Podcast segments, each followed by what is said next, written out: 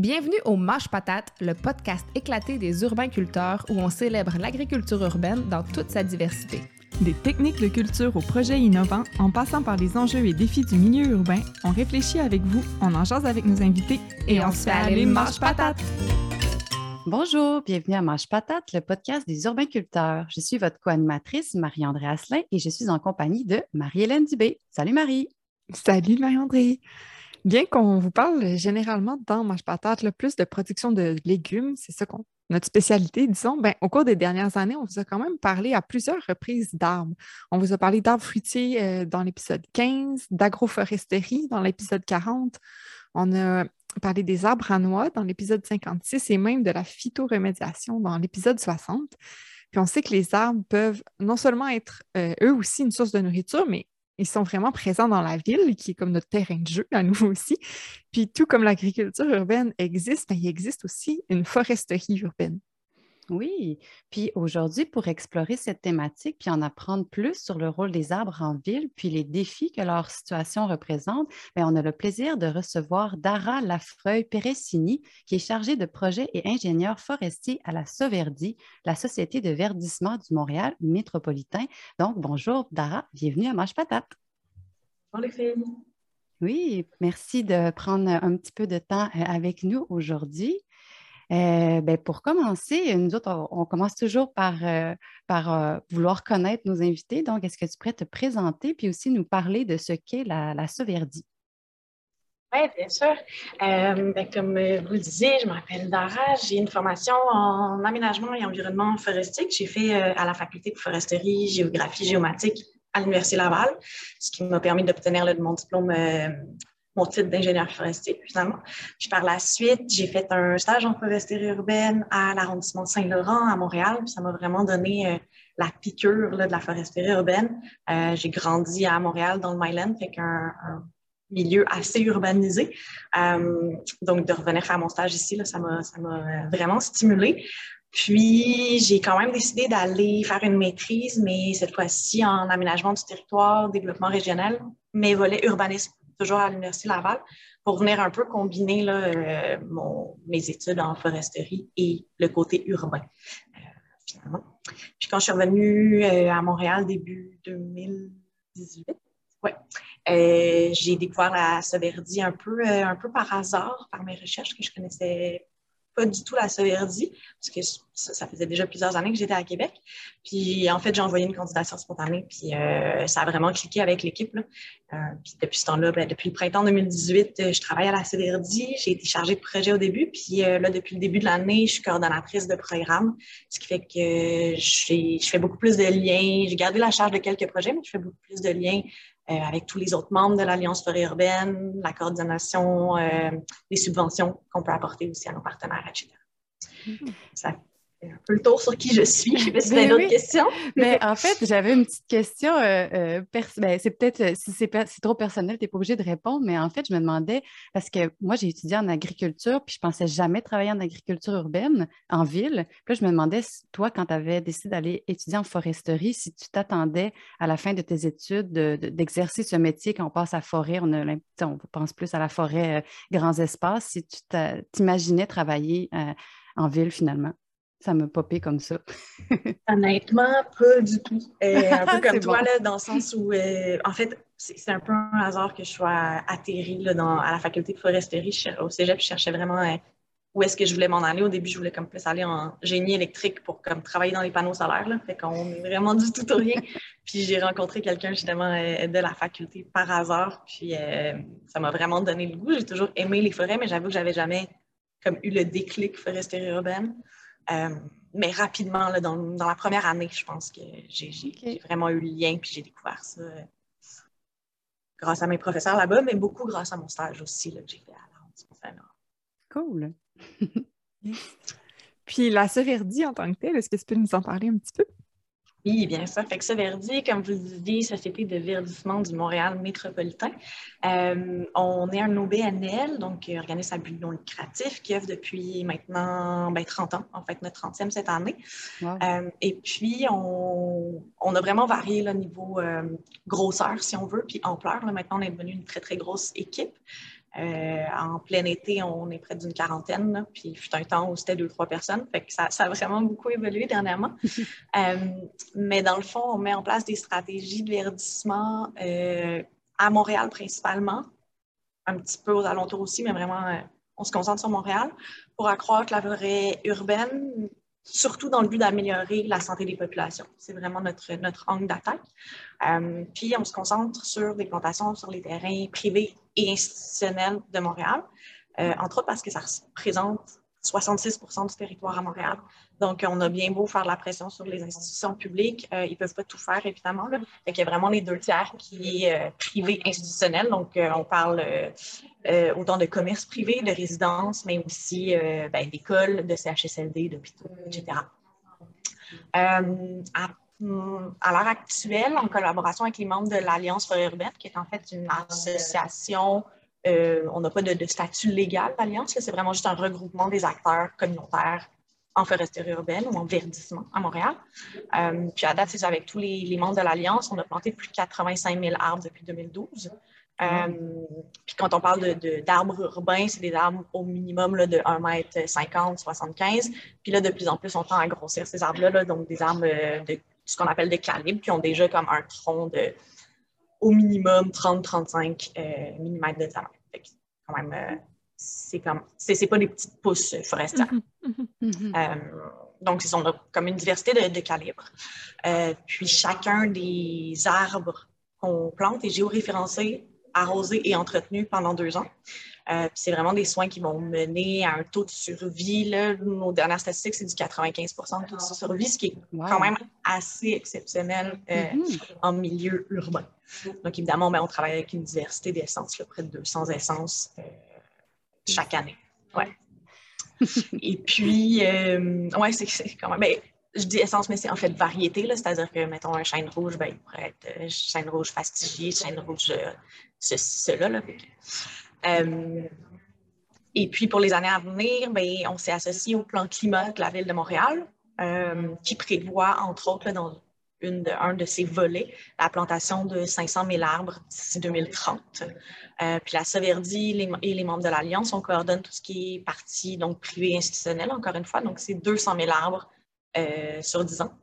Donc, sur les terrains industriels, commerciaux, résidentiels, communautaires, puis euh, réseau de la culture, patrimoine, éducation, santé, grossièrement. On a vraiment un rôle, euh, comment je pourrais dire, c'est un rôle opérationnel où justement on va s'attaquer à la plantation de ces 200 000 arbres-là, mais un rôle aussi euh, mobilisateur avec, on a créé le comité des leaders de la foresterie urbaine, la forêt urbaine, pardon, qui regroupe des grandes entreprises, des grands propriétaires terriens à Montréal. On a un rôle rassembleur aussi, grâce à l'Alliance forêt urbaine qu'on coordonne. Puis, on a un rôle euh, de recensement des sites, finalement, avec les grands propriétaires, puis avec nos partenaires locaux, par exemple les écoquartiers, avec qui on est en train d'établir vraiment une cartographie très précise de chacun des arrondissements et même territoires là, liés, euh, pour vraiment regarder c'est quoi les potentiels futurs sur le domaine privé. Hmm. Vraiment, ça fait un peu le tour de la Soviétique. Tout à fait. Mais là, je me demandais, là, tu parlais de, de terrain euh, euh, privé et institutionnel. Est-ce que ça veut dire automatiquement démarchage auprès euh, d'individus et d'institutions un par un? au début, oui, c'était du démarchage un par un. Maintenant, ben, surtout évidemment avec des plus grosses, c'est-à-dire des, des, propriétaires de terrain qui ont quand même superficie qui nous permet de faire des grosses plantations. Euh, mhm. ça a été beaucoup de démarchage avec euh, certains réseaux, là, notamment euh, ben, les CIUS, qui, une fois les CIUS démarchés, ben, on a accès à plusieurs terrains leur appartenant, etc. Maintenant, je dirais qu'on est assez connu que les demandes viennent à nous. C'est sûr qu'on continue les démarchages parce qu'il y a des entreprises auxquelles on a peut-être moins accès, notamment des grosses industries dans l'Est, par exemple, qui sont sur lesquels on a peut-être moins travaillé.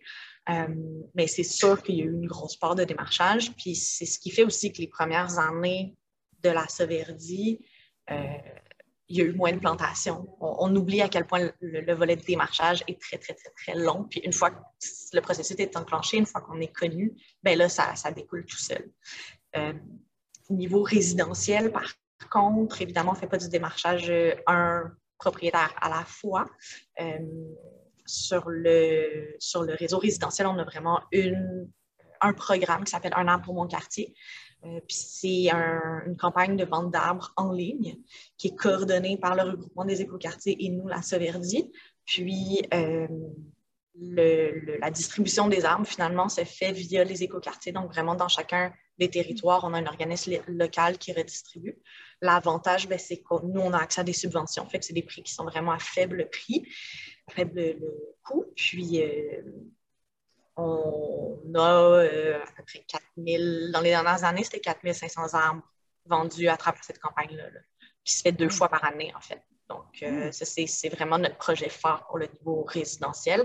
On essaie d'avoir des actions, évidemment, qui, ont des grandes portées, là, parce qu'on ne peut malheureusement pas s'attarder à faire le tour de chacun des propriétaires privés à Montréal. Ce ne serait peut-être pas réaliste non plus. voilà. Voilà, voilà. Si on, veut, euh, si on veut planter 20 000 arbres par année, c'est notre objectif cette année, mais c'est sûr qu'on ne peut pas y aller un par un. Euh, est-ce que ces arbres-là qui se ramassent sur des terrains privés via un arbre pour mon quartier, est-ce qu'ils sont aussi géoréférencés? Il faut comme que vous passiez par après pour voir euh, qu'est-ce qui a été planté? Oui, bien en fait, euh, c'est sûr que euh, lors de la vente, on génère un point GPS en fonction de l'adresse. Puis là, pour les années à venir, là, on a développé comme des patrouilles qui vont, toujours en collaboration avec le regroupement des écoquartiers et les écoquartiers, mais qui vont aller valider sur place euh, que l'arbre a bien été planté, que tous les soins ont été apportés, puis il va redéplacer le point GPS là, pour plus de précision besoin. Euh, mais tous ces arbres-là sont vraiment euh, géoréférencés, ce qui nous permet d'avoir un suivi sur les arbres qu'on plante. OK, parce que même ceux-là, chez les privés, vous offrez l'entretien pour les deux premières années? Euh, non, on n'offre pas d'entretien sur ces armes-là. Euh, par contre, euh, de plus en plus, là, on va faire des tournées de vérification pour s'assurer justement est-ce qu'ils sont encore en vie. Sinon, on va les retirer de notre base de données. puis, si on voit qu'il y a un défaut dans, la plantation ou un soin particulier à améliorer, bien, transférer l'information au propriétaire. Donc, on veut vraiment comme développer encore plus de soutien finalement sur après la plantation écoute, euh, juste dans ta présentation de ce qu'est la Sauvetti, tu as ouvert à peu près 15 portes qu'on vous a envie d'explorer. Euh, mais là, je, vais vraiment prendre un pas de recul puis comme revenir à la base de seconde. Mais je me dis, ça vaudrait peut-être la peine quand même qu'on mette une petite définition sur de quoi on parle quand on parle de foresterie urbaine. Parce que comme euh, Marie-André a dit, quand on me dit le mot foresterie, la première chose qui me vient en tête, c'est clairement pas la ville.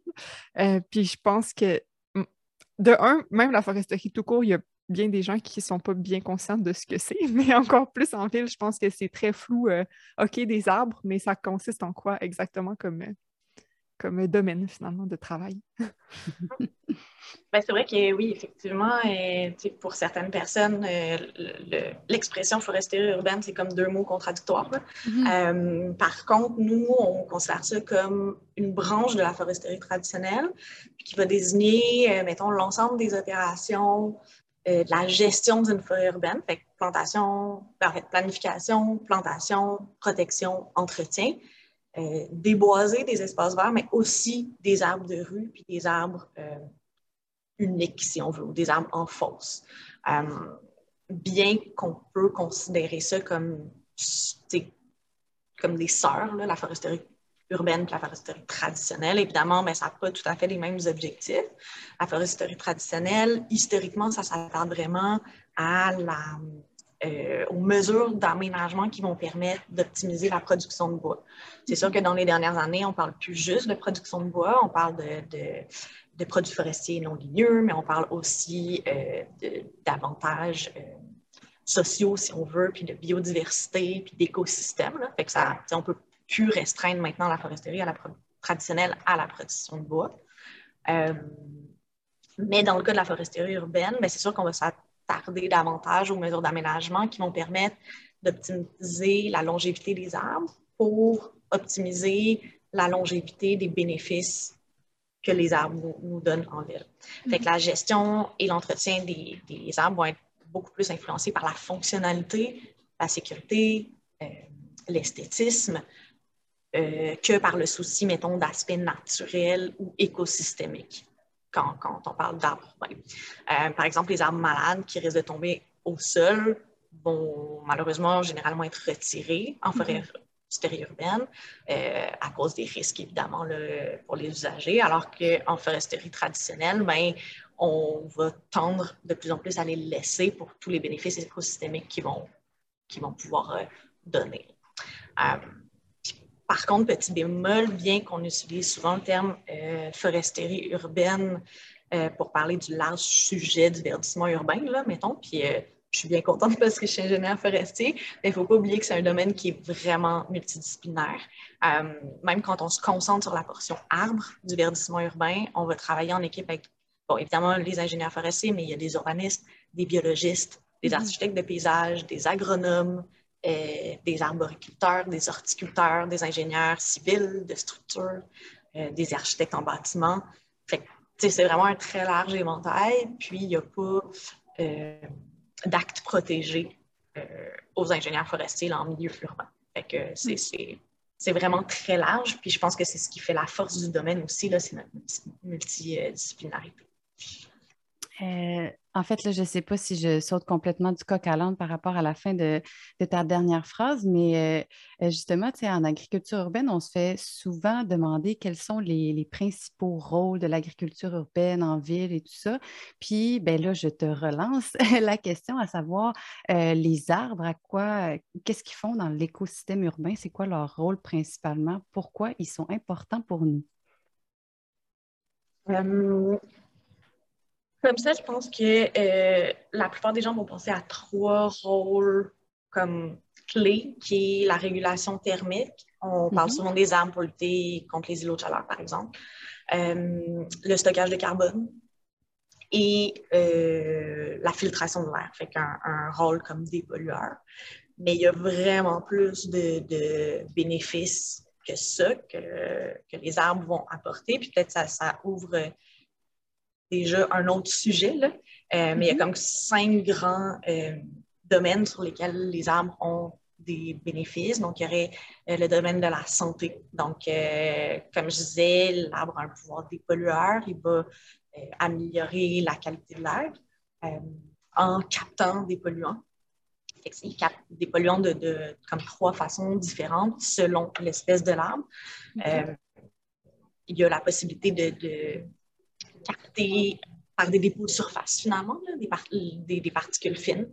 Euh, les particules fines vont être principalement émises par euh, le chauffage, les bâtiments, l'usage de la voiture, certaines industries aussi.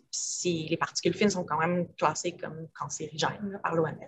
Donc, ça, ça a vraiment un gros, euh, un gros rôle. Puis le dépôt de surface, ça va se faire sur des arbres qui ont des feuilles avec des aspérités, des feuilles rugueuses, des feuilles poilues, des feuilles cireuses. Euh, mais l'arbre va aussi capter, enfin, les arbres vont aussi capter par euh, des polluants, des polluants pardon, gazeux par pénétration par les stomates. Fait un peu comme, euh, comme nous, les arbres ont des pores, si on veut. Les stomates mm ressemblent à des pores. Fait qu'il y a certains polluants qui vont être qui vont comme pénétrer comme ça. Puis il y en a d'autres qui vont être piégés par les cires épicuticulaires, pardon.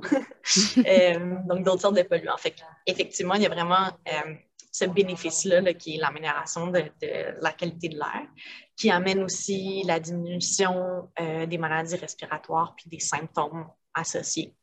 Euh, il y a aussi, dans le domaine de la santé, la diminution de la pression artérielle puis des risques des maladies cardiovasculaires. Euh, Juste du fait de les côtoyer, comme je... oui, exactement. c'est, on, découvre vraiment des, des bénéfices et euh, des particularités aux arbres de plus en plus. Là, mais euh, euh, François Reeve, qui est un cardiologue qui travaille entre autres à Montréal, avait sorti la statistique que trois minutes à proximité des arbres suffisent à réduire la pression, la pression artérielle. C'est quand même, quand même impressionnant.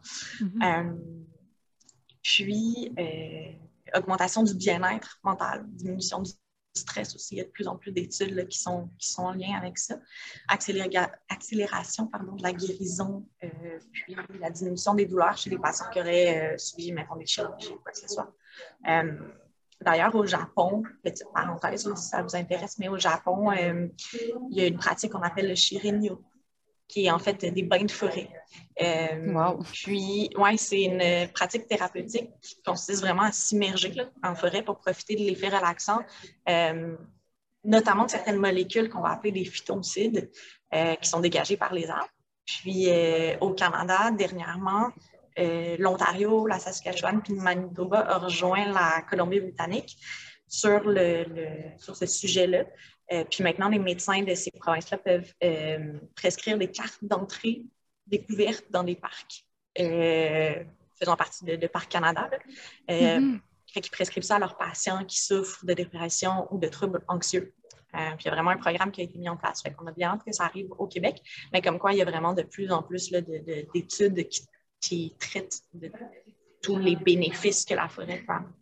Mm-hmm. Euh, fait que ça, c'est déjà une longue liste par rapport à la santé, mais on pense aussi aux bénéfices liés aux adaptations, au changement climatique. Fait que, mm-hmm. euh, comme je disais tantôt, ben, création d'îlots de chaleur pour lutter contre les de création d'îlots de fraîcheur, pardon, pour lutter contre les îlots de chaleur. Euh, donc, évidemment, en offrant des zones euh, ombragées, là, entre autres, l'arbre va contribuer à rafraîchir euh, l'atmosphère, puis contribuer à lutter contre les canicules de plus en plus fréquentes. Mais il y a aussi la captation du CO2, j'en parlais tantôt par rapport aux polluants, mais ça en fait partie. Mm-hmm. la rétention des eaux, la décontamination des sols, parlé tout à l'heure d'un épisode que vous avez fait sur la, la phytorémédiation. Mm-hmm. Euh, évidemment, ça crée des habitats pour la, faune, la plus petite faune en milieu urbain, mais tout de même. Euh, l'amélioration de la qualité de la la meilleure résilience des villes face au changement climatique. Euh, une petite statistique que j'aime toujours sortir, c'est que grâce au phénomène d'évapotranspiration, donc un peu comme la transpiration d'un être humain, un arbre mature peut rejeter jusqu'à 450 litres d'eau par jour. ça permet de rafraîchir l'air autant que cinq climatiseurs qui tourneraient 20 heures par jour, ce qui est quand même hmm. hallucinant. Et beaucoup moins euh, dérangeant. Et beaucoup moins dérangeant, on va se dire. Euh, c'est sûr que santé et changement climatique, c'est les deux comme, domaines auxquels on pense le plus facilement quand on parle de bénéfices des arbres en ville. Euh, mais il y a aussi des bénéfices sur la sécurité. Euh, ça va amener, il y a de plus en plus d'études qui sortent sur des, faits sur la sécurité routière qui seraient accrus, mais aussi la réduction de la criminalité et de la violence dans les milieux qui sont plus verts, dans les, quartiers qui sont plus verts. Il y a évidemment sur le point de la valeur sociale, donc promotion de l'activité physique dans les milieux verts, ça se fait d'office plus facile plus facilement.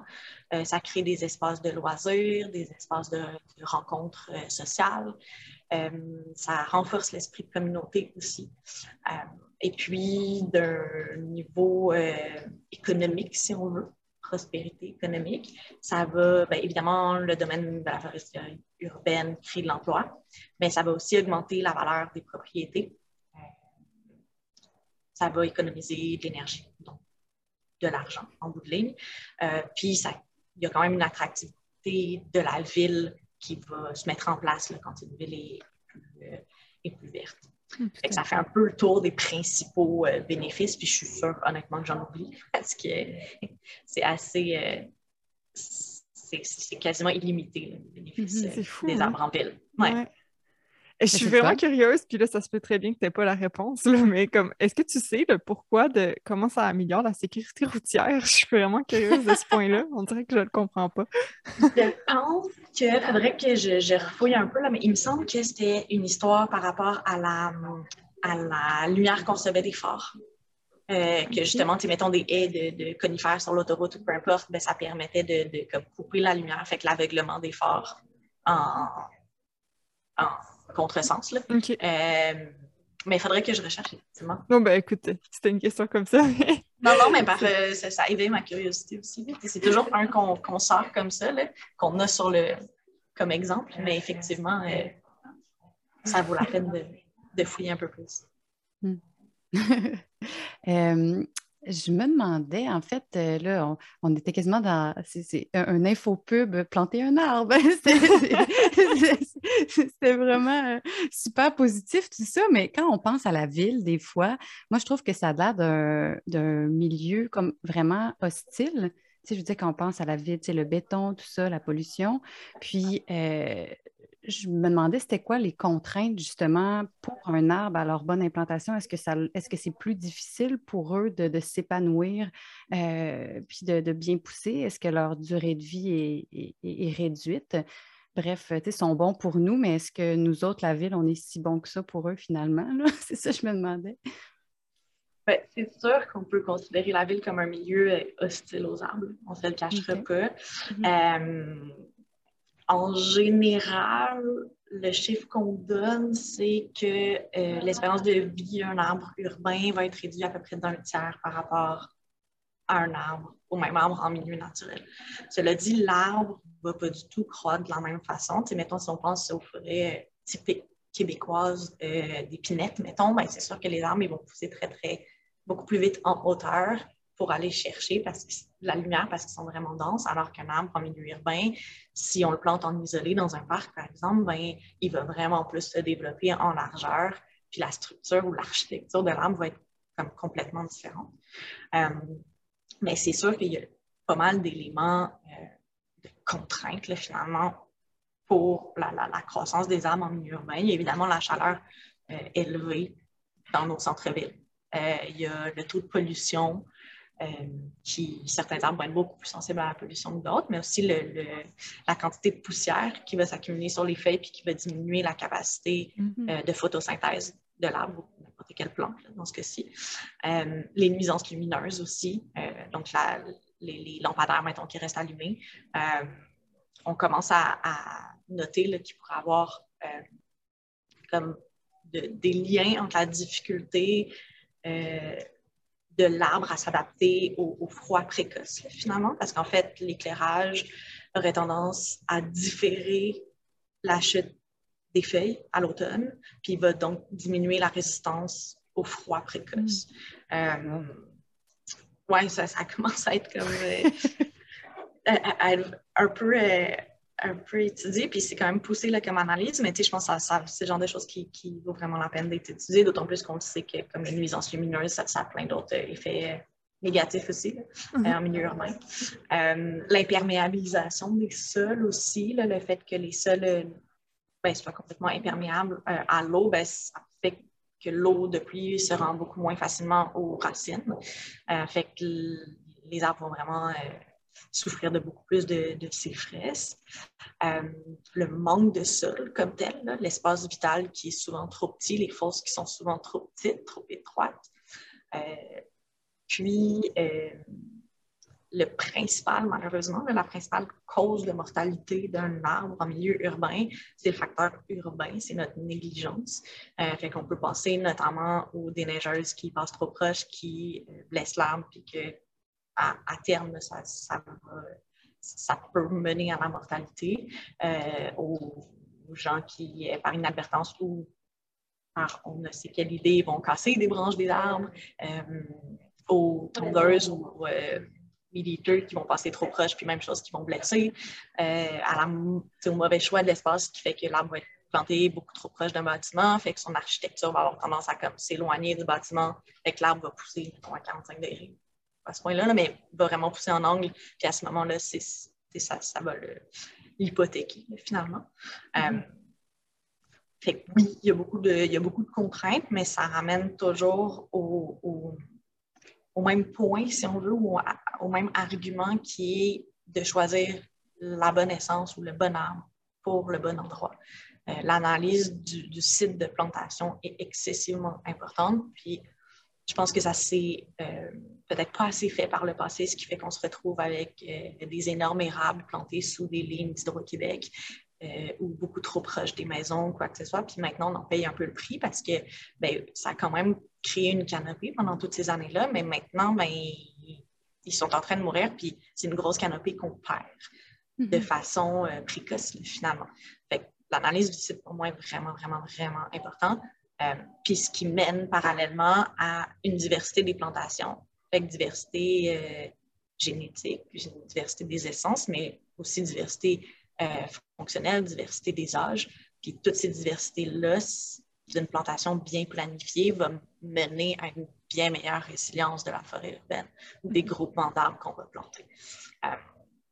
fait, oui, il y a des contraintes, mais je pense que si on, évalue bien nos plantations, on planifie bien nos plantations, puis on le fait de façon professionnelle, on est capable de les contourner. Euh, mm-hmm. oui, le choix de la bonne essence au bon endroit, mais aussi euh, le travail de déminéralisation qui se fait autour des plantations d'arbres. de plus en plus, ben, on, va euh, travailler à agrandir les fosses pour plus d'absorption d'eau, mais aussi pour laisser plus de place aux racines, grandir puis aller chercher du terrain. Euh, L'ajout euh, systématique de mycorhize, qui est un champignon qui travaille en, symbiose avec les mhm. racines de l'arbre, qui va lui permettre de, va permettre aux racines finalement d'accéder à de plus en plus d'éléments nutritifs euh, dans le sol. Euh, on peut penser, mettons, au paillage des, cuvettes, le fait de mettre du, paillis ou du, BRF dans les cuvettes de, plantation donc à la base de l'arbre quand on le plante, pour garder la fraîcheur, l'humidité, puis lutter contre euh, les, plantes autour qui, pourraient créer de la compétition. Euh, mais aussi la sensibilisation, l'éducation. Donc, de plus en plus, quand on va planter sur le terrain d'une entreprise ou sur le terrain de,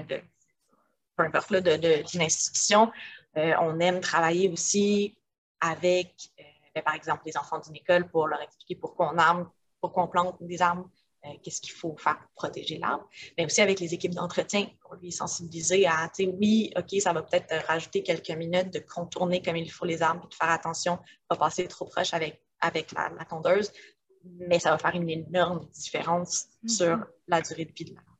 Donc, de plus en plus, c'est tout un travail euh, complémentaire, finalement. Ben oui oui, il y a planté, mais il y a aussi éduquer, il y a aussi entretenir, il y a aussi arroser, il y a aussi inspecter. Il y a comme plein. C'est pas juste planter un arbre puis changer de terrain puis continuer à planter. C'est beaucoup plus large que ça.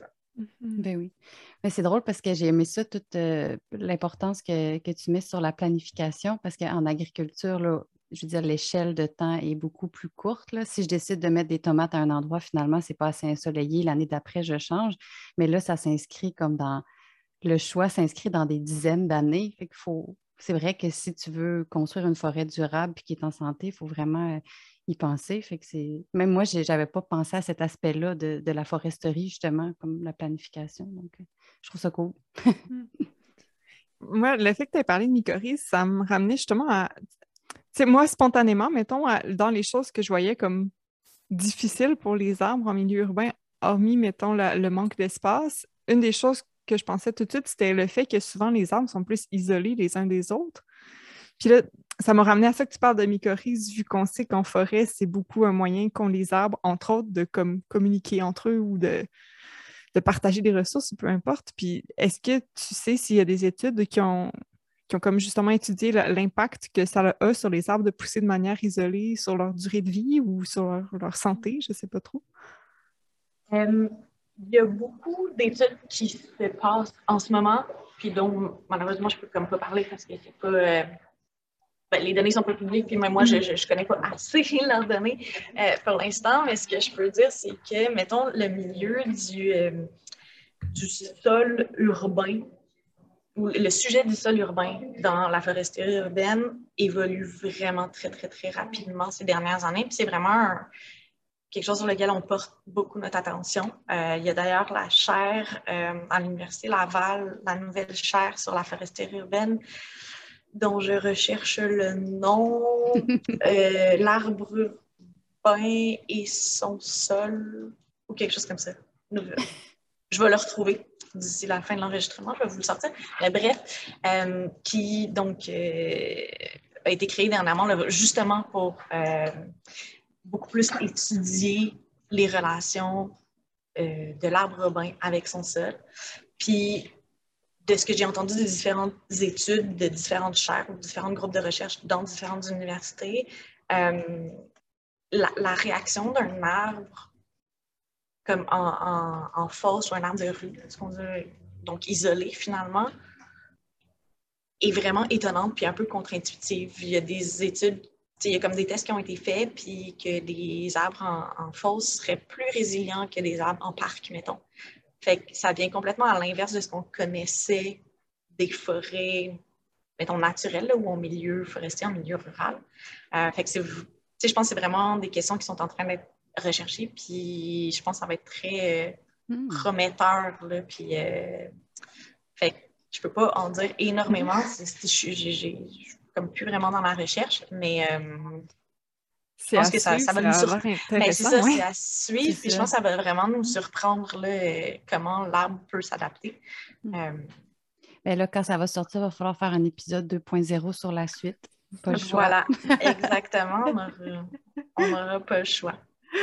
Euh, la chaire de recherche sur l'arbre urbain et son milieu. Voilà, je viens de retrouver. Excusez. Parfait. de l'université on pourra mettre la, référence justement là, sur la page de l'épisode s'il y a des gens qui ça l'a euh, allumé une petite flamme chez eux. Les urbainculteurs ont maintenant leur formation en ligne. Yay! 15 ans de savoir et d'expérimentation regroupés dans un format en ligne simple et pratique pour vous rendre le jardinage accessible. On vous a préparé cinq modules d'apprentissage regroupant plus de 40 vidéos, du matériel pédagogique et des outils pratiques. Dans une formule souple, vous pourrez choisir les modules qui vous intéressent le plus ou vivre l'expérience de A à Z au moment de votre choix. Apprenez à votre rythme l'art du potager en ville auprès des spécialistes de l'agriculture urbaine. Pour plus de détails et pour vous inscrire, rendez-vous sur la formation en un mot.urbainculteur avec un s.org. Bon jardinage!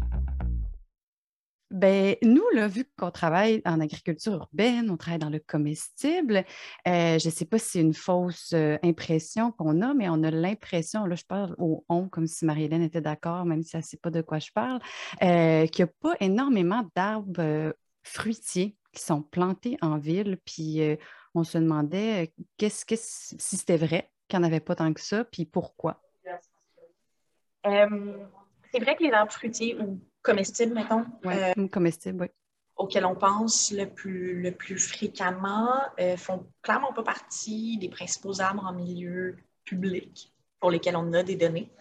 Euh, entre autres, puis je ne veux pas trop m'avancer, mais je pense que c'est principalement à cause de la gestion des fruits qui pourraient être considérés par certains comme des déchets, sachant que l'arbre en milieu sur un terrain public, ben, c'est à la propriété de la ville.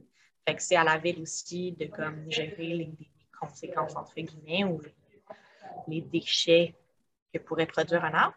Euh, je pense que c'est principalement à cause de ça. Il y a aussi le fait que les arbres fruitiers, ben, ils ont une, envergure euh, plus petite, hein, un déploiement plus petit. Donc, c'est sûr que ça c'est pas nécessairement l'arbre auquel on va penser pour mettre en milieu d'un parc pour faire une très grande canopée. Donc, l'utilisation est peut-être pas euh, c'est-à-dire que ce n'est pas la même utilisation. Ça va pas amener les, mêmes, euh, les mêmes bénéfices. Euh, je pense qu'historiquement aussi, on pensait, c'est ça, on pensait en. Si on pense au, quartier où il y a des vieux arbres, mettons Westmount, Outremont, ben, on est allé chercher des érables qui sont des très grands arbres qui apportaient beaucoup de canopée. Est-ce que c'était la bonne solution? Peut-être pas, maintenant on sait. Euh, mais je pense que c'est une espèce de un biais qu'on avait historiquement. Je dirais que de plus en plus, par contre, les arbres fruitiers, les arbres comestibles sont populaires. Euh, oui, dans le milieu urbain, mais aussi dans le milieu privé, évidemment. Euh, ça, c'est un, un truc qui, est difficile d'évaluer. C'est-à-dire que, oui, on a un inventaire des arbres publics de la plupart des arrondissements, donc ça nous donne vraiment un, portrait global des arbres montréalais. Mais en fait, quand on y pense, ben, c'est juste un tiers des terrains, étant donné les deux autres tiers, c'est du domaine privé, puis on n'a aucune idée, on n'a pas hmm. de moyen de connaître l'inventaire des, arbres en milieu privé parce que c'est des biens privés. personne n'est obligé de déclarer, si on veut. Euh, cela dit, ça aussi, il y a de plus en plus de, recherches. à Concordia, il y a d'ailleurs un, groupe de recherche qui travaille là-dessus, sur la connaissance du, du c'est-à-dire avoir un meilleur portrait de euh, la canopée privée montréalaise parce que quand on, sur un quartier, quand on arrive à, faire le recensement, on réalise que les statistiques changent du tout au rien. On n'a pas du tout les, mêmes, euh, les mêmes arbres en milieu privé qu'en milieu public. Fait que niveau diversité, niveau choix des essences, ça change vraiment la donne d'inclure le, recensement des arbres privés, si on veut. Euh, mais je m'éloigne de la question qui était les arbres, les arbres fruitiers ou, ou comestibles. Donc oui, je pense que je pense que c'était principalement ça, la gestion des, des fruits, mm-hmm. le déploiement de l'arbre, qui n'est pas nécessairement celui euh, recherché, puis peut-être la difficulté d'entretien aussi, parce que les arbres fruitiers demandent un entretien vraiment particulier par rapport à, euh, particulier ou différent, si on veut, euh, notamment au niveau de la taille par rapport à un arbre qu'on peut appeler ornemental, si on veut. Mais la bonne nouvelle, c'est que ça se développe, fait autant fruitier que les arbres à noix aussi, de plus en plus, là, on, on en plante, puis on encourage vraiment la plantation.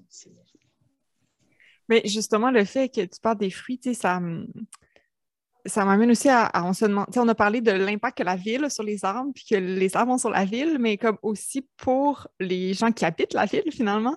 Euh, c'est quoi un peu les, enjeux du fait d'avoir des arbres en ville? Tu parles de, OK, ça peut être des fruits qui tombent, ou bon, il y a la chute des feuilles, évidemment. Euh, puis, tu sais, j'imagine qu'il y a des risques de, ben, des, risque de bris si une branche ou quelque chose tombe. Mais euh, je sais pas si tu veux nous parler un petit peu justement des, juste des enjeux que ça, auxquels il faut penser quand on rajoute des arbres pour, comme pour son environnement euh, immédiat, dans le fond. Euh, ben, comme tu dis, chute des feuilles, étonnamment, pour beaucoup de gens, c'est un gros problème, puis c'est une grosse restriction à planter un arbre on se les fait souvent dire. Euh, voilà. Les, les, les, les, graines des arbres aussi, là, les samars des érables, ça pose des problèmes aussi. Mais euh, non, plus sérieusement, euh, c'est sûr que quand on plante un arbre, il faut, comme je le disais tout, à l'heure, vraiment avoir une bonne planification, donc évaluer l'environnement immédiat ne pas planter trop proche de structures existantes, donc que ce soit de maisons, mais que ce soit aussi des tuyaux euh, souterrains qui passent, donc euh, tuyaux de gaz, fil électrique, fil euh, de belle, vidéotron, whatever. donc, c'est sûr que ça a toujours été un gros sujet, en fait, de, de, de, discorde un peu là, dans le domaine. Le mal, entre guillemets, qu'un arbre pourrait faire, mettons, aux fondations ou aux tuyaux, ou etc. Euh, il y a un peu deux écoles de pensée, mais moi, j'aime toujours reprendre la même, la même métaphore. Un arbre, c'est un être vivant. Il va prendre le chemin le plus facile. Ce n'est pas une torpille. Il peut pas faire exploser du béton. Par contre, si la fondation est déjà fissurée, puis que ça lui permet d'accéder à une source d'eau, ou si le tuyau est déjà fissuré puis que ça lui permet d'aller chercher de l'eau, ben oui, comme tout être humain, il va prendre le chemin le plus facile, puis la racine, elle va se faufiler. Fait que pour moi, le problème, c'est pas tant les arbres proches des infrastructures que l'entretien puis le suivi qu'on fait des infrastructures. Mm-hmm. Mais bon, c'est sûr que tu reste que peu importe où est la source réelle du problème, euh, ça reste une contrainte, il faut faire attention, puis effectivement, il y, a des distances à respecter. Euh, il y a aussi une question, euh, puis on en parle de plus en plus, un domaine de plus en plus euh, étudié aussi, c'est le potentiel allergène ou allergisant de certains arbres, dont notamment ben, le sol, le frêne, les, certains pins, certains bouleaux, frêne aussi. Fait ça fait quand même beaucoup d'arbres qui peuvent avoir un potentiel allergisant je pense qu'il faut pas, tu sais, j'ai déjà entendu des gens dire, ah non, je ne peux pas planter des arbres dans ma cour parce que ma fille est allergique aux arbres. Non, pas allergique aux arbres, mais oui, effectivement, certaines essences ont euh, des composés allergènes. Il euh, faut le prendre en considération, mais encore une fois, on revient avec la notion de diversité. L'idée, c'est, c'est sûr qu'il y aura toujours quelques éléments allergènes de émanant de certains arbres, mais si on plante une, grande diversité d'arbres, ben, la concentration va être beaucoup moins importante.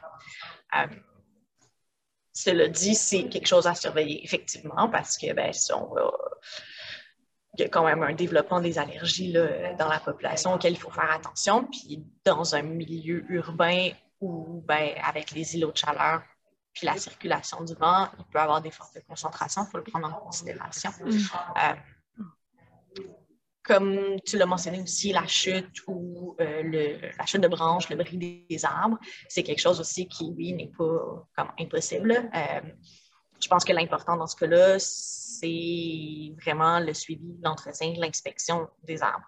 Euh, on peut pas on, peut pas s'empêcher de planter des arbres pour ça. Ben oui, ça reste, ça reste un danger, ça reste un, risque. on l'a vu à la tempête de verglas de 98, ça avait quand même causé des, sacrés enjeux, euh, mais il faut, faut absolument pas s'abstenir de planter des arbres pour ça. Ben Je pense que si on met l'effort de vérification, euh, d'inspection des arbres, puis que dès qu'on voit une petite faiblesse, ben, soit on taille, soit on corrige, soit on aubane.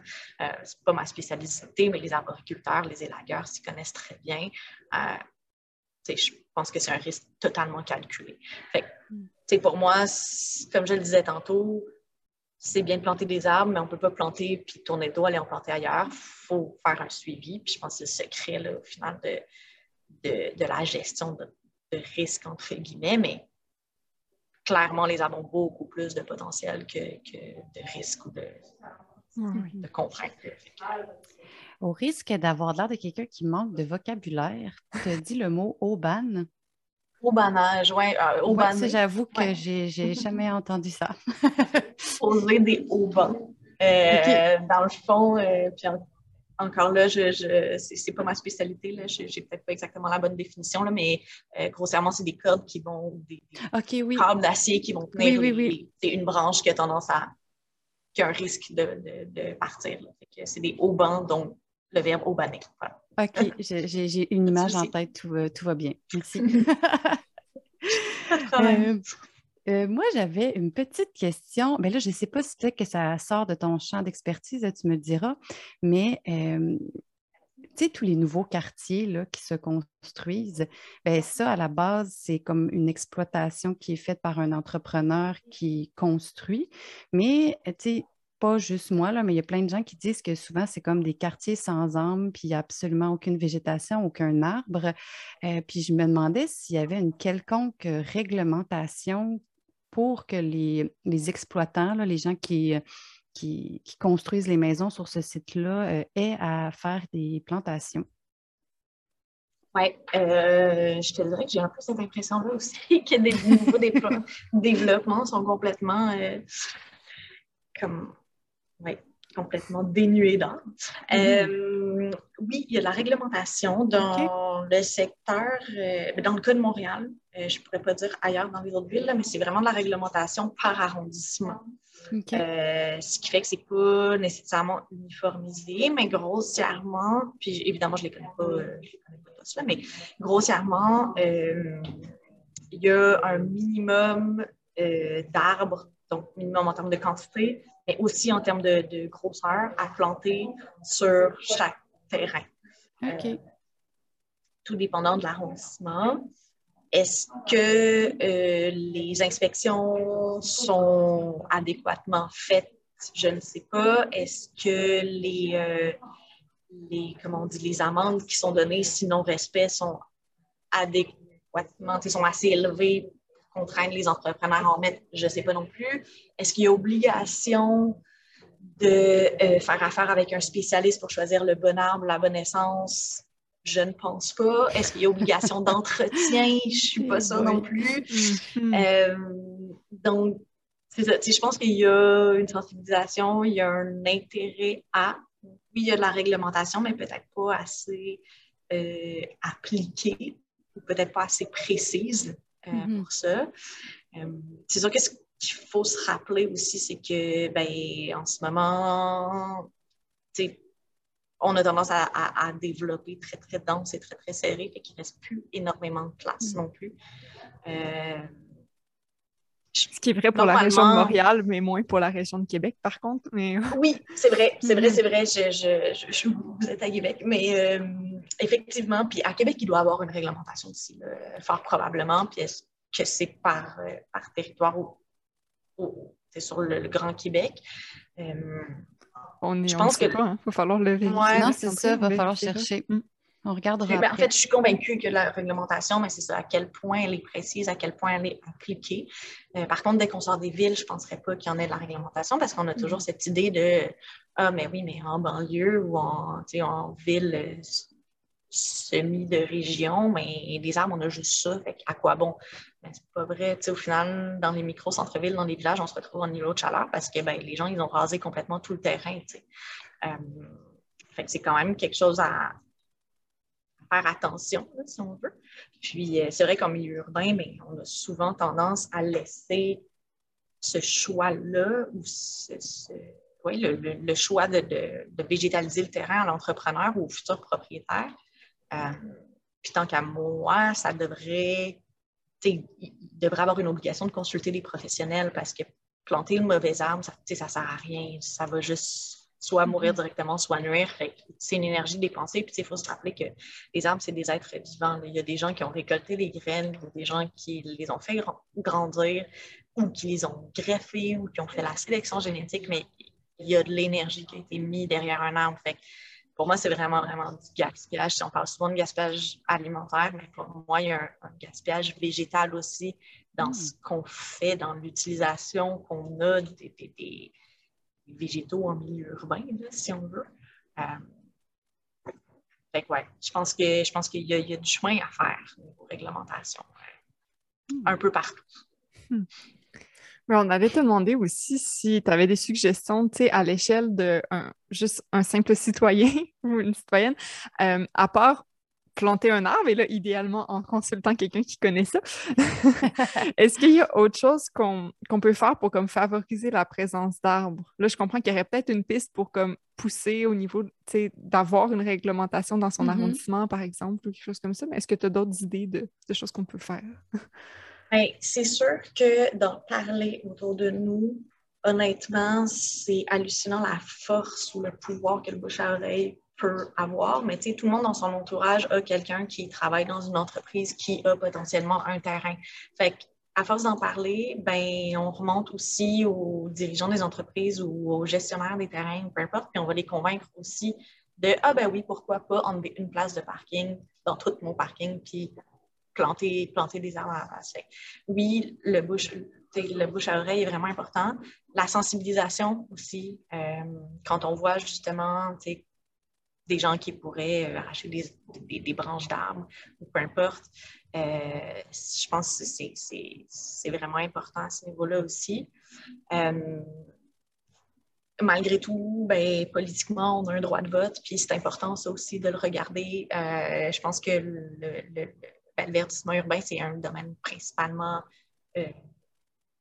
aux, élections de ville, municipales, on va se le dire, mais je pense que ça vaut la peine quand même d'y réfléchir parce que oui, les terrains publics, c'est juste un tiers des terrains à Montréal, mais ça fait quand même une bonne différence s'ils sont bien.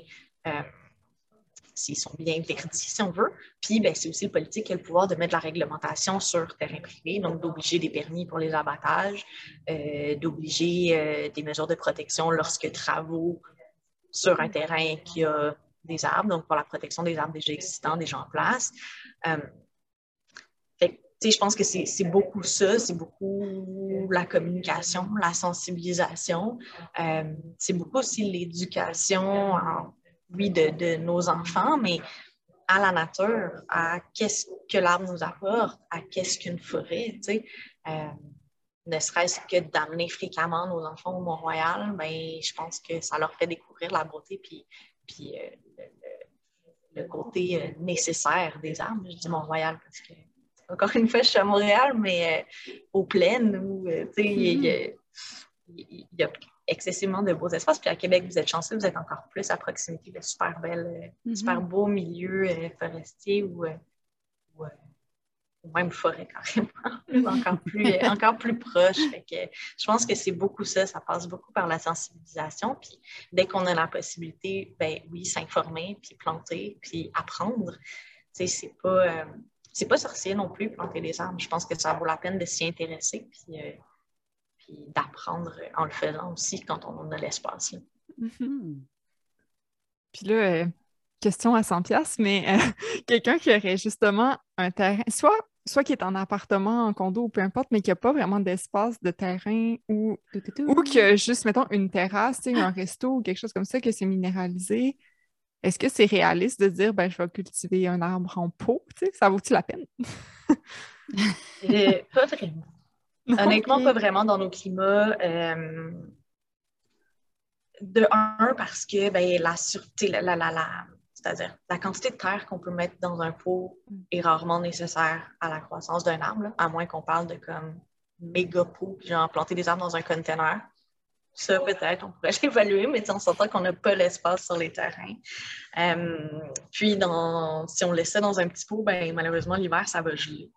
Euh, fait que le sol carrément va geler. La différence en, pleine terre, si on veut, c'est comme profondément le sol ne, gèle pas complètement. Fait que l'herbe, l'arbre va pas comme complètement mourir, les racines ne vont pas geler. C'est sûr que c'est euh, tentant, si on veut, pour avoir des, pour avoir de la végétation. Dans un petit endroit, dans un endroit restreint ou quand on habite à l'étage, justement, moi, j'ai plutôt tendance à dire aux gens comme choisissons le bon végétal. Oui, les arbres, c'est extraordinaire, mais ce n'est pas nécessairement ce qu'il y a d'adéquat. Puis encore une fois, si on pense de comme ce dont je vous parlais tantôt, le côté gaspillage euh, végétal, quitte à, faire mourir un arbre, ça vaut peut-être pas la peine. Par contre, il y a des plantes qu'on peut garder en pot à la maison l'hiver puis ressortir l'été. Je mhm. pense notamment euh, au laurier rose, ça pousse comme du chien dans. Ça fait des super beaux arbres, ça fait des fleurs, on les rentre l'hiver, pas de problème, puis on les ressort sur le balcon. Puis ça, ça végétalise au final. Euh, des plantes grimpantes aussi, là, de plus en plus, on parle de végétalisation euh, verticale. Je pense que ça va être à développer aussi puis là, c'est vraiment pas ma spécialité, mais je pense que on peut, on peut regarder ça si c'est notre porte ouverte. Euh, par contre, quelqu'un qui aurait un terrain, mais qui est minéralisé, ben, peut-être penser à la déminéralisation. À Québec, je ne sais pas où est-ce qu'on est. À Montréal, tranquillement, on commence à avoir des subventions pour la déminéralisation pour encourager justement les gens à créer des, surfaces euh, beaucoup plus perméables. Euh, dès qu'il y a un peu d'espace, je pense que ça vaut la peine d'être considérer. Mais des arbres en pot, malheureusement. Parce que je pensais quand, quand tu parlais euh, de ceux qu'on pouvait rentrer à l'intérieur, ben, je pensais aussi à tous ceux qui avaient, mettons, des petits plants euh, d'agrumes, tu sais, comme plantes d'intérieur, puis qu'ils sortent à l'extérieur. Au final, c'est comme un arbre, mais tu sais, qu'on conserve en petit format. Là. Petits arbres. c'est ça. C'est vrai. C'est vrai, comme ça. C'est vrai que quand, quand on parle d'arbres en pot, moi, j'ai comme eu le flash de comme arbre que je planterais dans un mais que je garde en pot. Là. Mm-hmm. Euh, puis là, non, mais effectivement, tu sais, il y a des petits. de plus en plus, on trouve, mettons, des, des, des citronniers. Mm-hmm. Euh, qu'on peut garder mm. euh, en, les rentrant. Puis effectivement, pourquoi pas? Ça ne va pas avoir nécessairement la même ampleur, puis ça ne va pas apporter de la canopée comme telle. Mais pourquoi pas mm-hmm. dans, ce cas-là? Mais honnêtement, pour apporter de la canopée, entre guillemets, qui resterait en pot, mettons, sur nos balcons, mais c'est bête, mais du lierre l'été. Moi, j'ai des gros plants de lierre là, que je ressors chaque été puis que j'accroche sur mon balcon, puis ça me fait comme une toiture végétale, puis que je décroche tous les hivers, puis que je rentre chez moi. OK, ça ressemble un peu à chez moi, mais, mais, mais non, c'est ça. Évidemment, moi, je, je, veux dire, l'arbre, c'est pour moi, j'ai un arbre tatoué sur le cœur, mais comme il y a d'autres sortes de végétaux aussi, puis d'autres plantes mm-hmm. qui peuvent être vraiment mm-hmm super pertinente. quand on a la place, un arbre, oui, mais s'il n'y a pas de place, rendu là, il y a plein d'autres options qu'on peut regarder, puis je pense que ça vaut vraiment la peine. Puis même dans le comestible, euh, rendu là, de l'agriculture urbaine peut aussi, c'est complètement lié, là, mais fait, Tout à fait. Ça, ça, ça, ça aussi apporter, euh, ça peut apporter les mêmes bienfaits que l'arbre dans un certain sens, là. Fait certains bienfaits. C'est bon. Mais c'est ça, je pensais en même temps que tu parlais, puis tu sais, je veux vraiment pas t'ostiner, tu connais beaucoup plus ça que, moi, mais tu sais, on a quand même, euh, ben, à la fois nous, des projets, euh, surtout passés, mais encore des fois où on a des arbres en pot, mais c'est sûr que nous, on utilise des pots de comme 100-200 gallons de terre, c'est quand même un plus gros format, puis ils sont en géotextile, fait que ça permet une meilleure, euh, un meilleur développement racinaire, mais je pensais justement, parce qu'on parlait d'agrumes, il y a quelques épisodes, on a parlé à Vicky Vaillancourt de Aussi ah, ben qui a une production d'agrumes. Euh, mm-hmm. Puis elle, ils sont en pot, là, ces arbres. Ben, c'est sûr que c'est des gros pots, mais c'est ça. Puis il faut, faut, prévoir les rempoter de temps en temps et tout. C'est sûr que c'est une autre gestion. Puis elle les laisse à l'extérieur ou les rend? Ils sont en serre, elles, c'est des agrumes en serre. C'est ça. En serre, ça va faire. Parce que honnêtement, le principal problème du pot, c'est vraiment que que le Ça substrat gèle. gèle au complet, puis sais, que l'arbre, que les racines comme telles gèlent. Que c'est sûr que Ouais. s'il y a moyen de le rentrer, ça enlève une contrainte. Euh, puis si on a une grosseur illimitée de peau puis qu'on peut rempoter, en soi, pourquoi pas? Mais tu sais, je vois plus ça d'un point de vue comme faisabilité chez monsieur, madame, tout le monde sur son balcon, Mhm. la taille du pot plus le fait de pouvoir rentrer un érable de 15 ans chez soi, comme oh, c'est pas tant possible. Ouais. Mais parce que ça nous poids honnêtement, mais c'est ça, plus le poids. là. Mais honnêtement, ça nous est souvent demandé, justement, dans la campagne à au quartier, on vend, on, on vend des arbres de petits comme de, de très grands déploiements. Là. Euh, puis les gens nous demandent Ah, mais mon érable, je peux-tu le laisser en pot, puis comme le laisser genre sur le bord du trottoir? Ça ne sert pas à grand-chose. Si ça survit à l'hiver, ça va survivre à un, deux, trois hivers. Fait que, Mm. rendu là, mais oui, effectivement, certains arbres, si on peut le rentrer, ça peut valoir la peine. OK. Ben moi, j'avais une question qui est un petit peu hors contexte maintenant, mais j'étais quand même curieuse de savoir c'était quoi les, les essences prédominantes à Montréal d'arbres. Euh, dans le cas de Montréal, euh, beaucoup. Y a-t-il un champion? Ouais, c'est l'érable euh, argenté, OK. si je ne me trompe pas. Puis encore là, euh, je me base sur des données des Mm. arbres publics, Mhm, Tout à fait. des arrondissements qui ont publié leurs données. Fait que, tu sais, ça, ça reste que c'est biaisé. Là. Euh, Mhm. Mais grossièrement, si on regarde, mettons, les arbres, si on se concentre sur les arbres de rue, d'arrondissement, donc on exclut les, les villiers, on va trouver principalement érable argenté, érable de Norvège, frêne, énormément de frêne, d'où la problématique avec la grille du frêne qui est en train de Mhm. nous décimer euh, une proportion quand même très, très, très importante de notre, de notre couvert, là, de notre canopée. Euh, Il y a quand même pas pire de tilleul aussi, puis probablement de myco, euh, le celtis. Ce serait, qui est un arbre très celtis occidentalis, mycocoulier occidental, euh, qui est un arbre qui tolère assez bien la pollution, là, donc qui a été quand même Ah. populaire euh, dans, dans, les, dans les plantations. Euh, mais encore là, ça dépend vraiment des quartiers.